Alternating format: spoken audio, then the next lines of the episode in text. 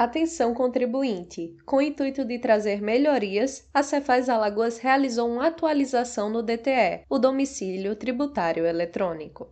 A inovação é a substituição da antiga extensão pelo aplicativo Lacuna, que deve ser instalado pelos contribuintes.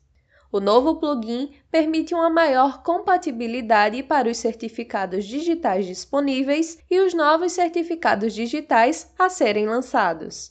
Para te ajudar a instalar de modo simples, a Fazenda disponibilizou uma cartilha com o passo a passo que pode ser acessada em cefaz.al.gov.br.